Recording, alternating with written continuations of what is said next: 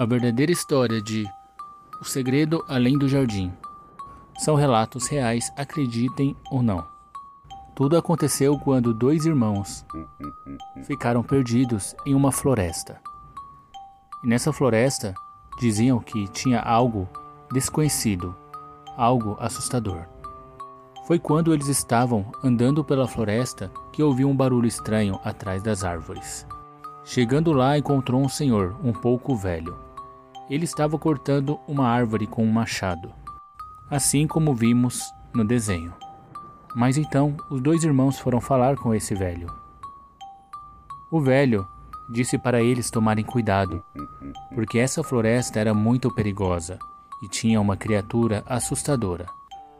Os dois meninos já eram um pouco grandinho, então não acreditaram. Eles continuaram andando pela floresta quando de repente começaram a ouvir barulhos estranhos. Barulhos que pareciam uma criatura.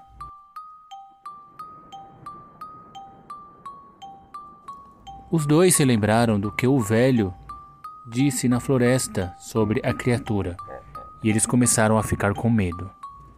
Um dos irmãos disse: Você está ouvindo esse barulho? O que será que é?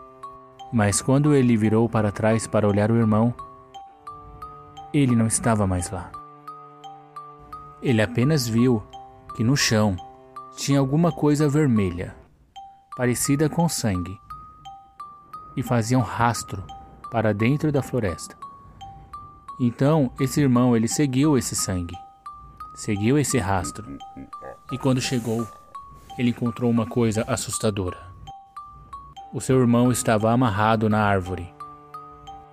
É até difícil descrever o que ele viu, mas eu vou deixar com a imaginação de vocês.